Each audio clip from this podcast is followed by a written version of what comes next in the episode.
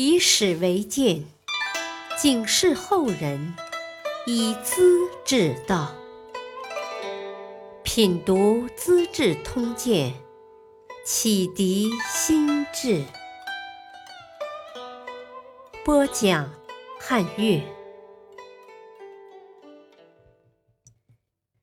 第三十一集：苏武才为点蜀国，睫毛落尽。海西头。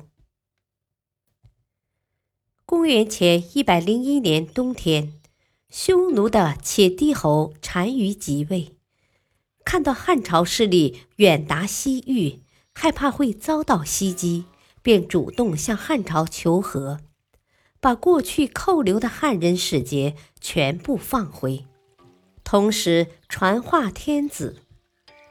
我是儿子，哪敢埋怨汉朝的天子呢？天子就是我的老丈人辈嘛。原来高祖刘邦曾派公主下嫁匈奴，匈奴的单于自称汉天子的外孙，双方的姻缘已经很早了。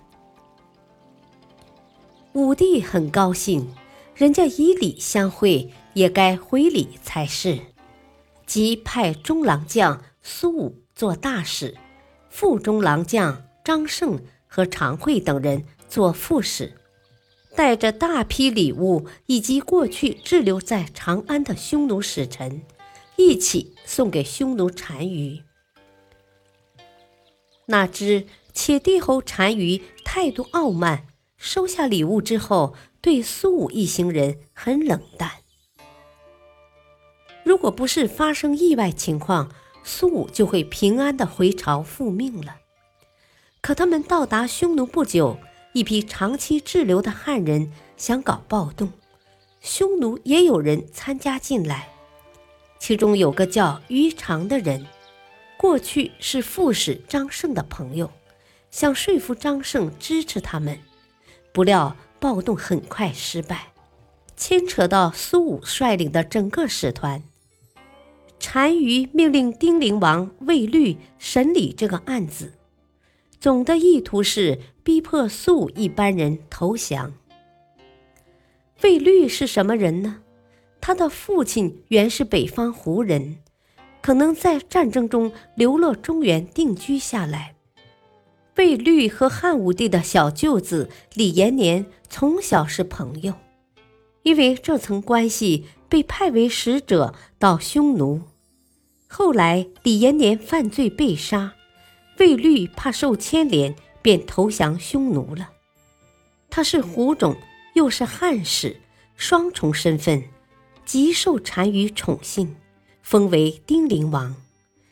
其实只占丁陵地方的一个游牧部落，实际是一群放牧人的首领。卫律受命审理案件，摆好架势。先把于常杀死，再威胁张胜：“你是汉朝使者，公然煽动我们国内的阴谋分子，一起叛乱，罪不容诛。单于宽大为怀，只要你投降，就赦免死罪；不然，只怕死无葬身之地了。”说罢，举起腰刀，装出要砍的样子。何去何从，由你选择。张胜慌乱极了，当即表示投降。魏律又向苏武重演这一套：副使有罪，正使不该连坐吗？你说？苏武问道：“本来就没有同谋，又不是亲属，为什么要连坐？”魏律亮出佩刀。高高的扬起，装出砍杀的样子。苏武只当没看到，若无其事。魏律手一软，丢下刀，请苏武坐下，求道：“苏公，我投奔匈奴之后，受到单于的尊崇，封赐王爵，奴仆成群，牲畜满山，应有尽有，何等富贵！”苏公今天投降，明天也会跟我一样呢。你若不听劝告，突然被诛，血肉只能作为牧草的肥料，有谁同情你呢？苏武只当没有听到，毫无表情。魏律又说：“苏公就听我的劝吧，你投降后，我俩结为兄弟，同享富贵。你今天不听我的话，以后就是想要见我，恐怕也困难了。”苏武忍耐不住，猛然站起，指着魏律的脸，斥责道：“你是汉朝的使者，不顾恩义，背叛天子，投降敌国。我为什么要见你？单于相信你，叫你决定别人的生死，你却存心不公，反而大肆株连，挑动两国的矛盾，坐山观虎斗，安的什么心？你知道吧？”南越人杀死汉朝使者，国家灭亡。如今已变成为九个郡。大宛王杀死汉朝使者，脑袋也被挂在城门顶。朝鲜杀了汉朝使者，马上受到诛灭。现在只剩匈奴了，也想试试吗？你明知我不会投降，却故意挑拨是非，引起争斗。只怕匈奴的灾难要因我而发生了。贝律被抢白的哑口无言，灰溜溜的出来，把情况报告了单于。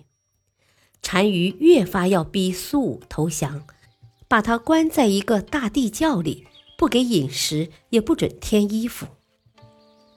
窖外冰天雪地，苏武只有抓雪块，合着粘毛，勉强吞食。熬着，顶着，生死置之度外，整天躺下不动。好些天过去了，他没有死。匈奴人非常惊奇，以为他有神灵保护，将他安置在北海（今俄罗斯贝加尔湖边的荒无人烟之处），交给他一群公羊，并且告诉他：“公羊生了子，你就回国去吧。”这些话就是叫你死心塌地，别再梦想回家了。跟着苏武来的人也都另行做了处理。为了折磨苏武，摧毁他的忍耐力，单于不给粮食，他就挖地老鼠、采草籽，掺和着度命。他抱着当初汉天子交给的结账，每天在草原上放牧。汉朝的结账。其实是在五尺多长的竹竿上端，缠着几圈牦牛尾，染成红色，虽不起眼，却象征着皇帝的命令，代表大使的身份。结账要是丢了，谁也不会承认你是天子的使臣。苏武抱着这根结账，因为日子太久，毛也脱光了。但是，每当他看着这根秃头竹棍，一种精神力量就在胸中膨胀，支持着他那疲惫不堪的身体。他暗暗告诫自己要活下去，等着，熬着，度过这漫无止境的孤独年月。岁月虽然漫长，黑夜白天总也在相互轮转，日子还是要流逝的。苏武不计年月，也不管节食，反正冰雪消融后，草又绿了；草枯叶落后，又是冰雪满天。单于也偶尔派人来视察，继续送些公羊，补充老死的羊群。磨呀，活呀，苏武倒也安下心来了。一天，突然来了一位客人。是苏武当年在朝廷时的老朋友李陵，两人在草原的大海边相逢，一时说不出话来。原来李陵作战失败，被逼投降，受到单于的厚待，受单于的嘱托，带着食物专程来劝降。李陵原本不愿见苏武，可又不得不来。再说，当年的好朋友居然活着，怎不欣慰呢？不管怎样，去看看吧。两人摆下酒时，谈了一些离别后的辛苦，然后慢慢转入正题。李陵开门见山地说：“单于叫我来劝你，不要突然的再找苦吃了。你讲忠臣信义，可谁会看到？谁又同情支持过？你的兄弟为了你的事早被诛杀。不久前听说你母亲也过世了，妻子已经改嫁，两个妹妹，两个女儿，一个儿子。这些年来。”都没有消息，人生好比早晨的露水啊，何苦这般认真？我当初投降时，痛苦的简直要发疯，觉得对不住朝廷啊，辜负了天子的信任呢。可是不久之后，我全家人被杀光了，连老母亲也没留给我呢。皇帝讲人情吗？记得你的忠诚吗？子亲兄，你折磨自己还为谁呢？苏武知道说的是实在话，可他没有动摇，请李陵打消劝降的念头。一连几天在一起喝酒，告别之前，李陵再次苦劝。苏武严肃地答道：“我早就应该死的，你一定要我投降，我死在你面前。”李陵见他这样坚定，不禁由衷的赞叹：“老朋友，你是真正的义士，我和魏律的罪恶上通于天啊！”不禁热泪满面，又送给苏武一批牛羊食物，才告别而去。过了几年，李陵再来看望苏武，把汉武帝去世的消息告诉了他。苏武遥望南方，嚎啕大哭，连血也呕了出来。每天早晚叩头拜哭，一连好几个月，表现出对汉天子的无限忠诚和哀悼。几年之后，匈奴内部很不稳定，魏律建议与汉朝和亲。汉昭帝派人来问苏武等人的消息。单于说：“早就死了。”当时副使常惠还在，悄悄地求见汉使，教他一个主意，说汉天子在打猎时射下一头大雁，大雁脚上套着一封信，信里说明苏武在北海放羊。使者第二天求见单于，用这个办法质问。单于大为惊讶，只得实话相告，把苏武接回来，连同以前扣留的不肯投降的使节马洪，一起送回汉朝。李陵设酒摆席，为苏武送行。子亲兄，你今天回朝，名扬南北，功盖天下，古人没有比过你的。我是个无用的人。当初皇帝若赦免我的老母，我一定要学曹科，要挟齐桓公，把单于逼得投降的。可是皇帝杀我全家，不留半点人情，我说什么好呢？子亲兄，过去的何须重提？我只是想让你晓得我内心的痛苦。说罢，站起身来。端着酒盅一饮而尽，随即边舞边唱起来：“经万里兮渡沙漠。”我渡过万里之遥的沙漠荒地，为君将息奋匈奴，进攻匈奴，为国出力。路穷绝兮使刃摧。哪知弹尽粮绝，山穷水尽。士众灭兮，名已溃。战士全都牺牲，我的荣誉尽毁。老母已死，老母亲已经去世。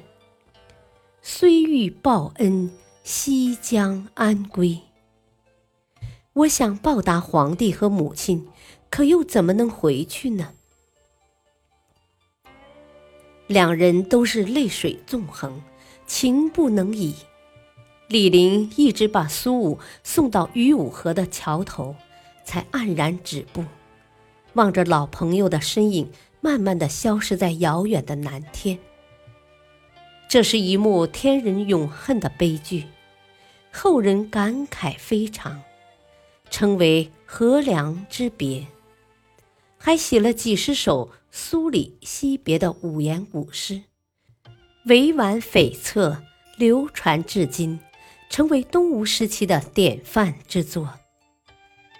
苏武回到长安，当时同去的人，经过十九年的折磨，只剩下九人重新见到了故乡，多么艰难痛苦的历程啊！汉昭帝先命苏武去茂陵拜谒武帝的陵墓，也算是汇报情况，让先帝放心吧。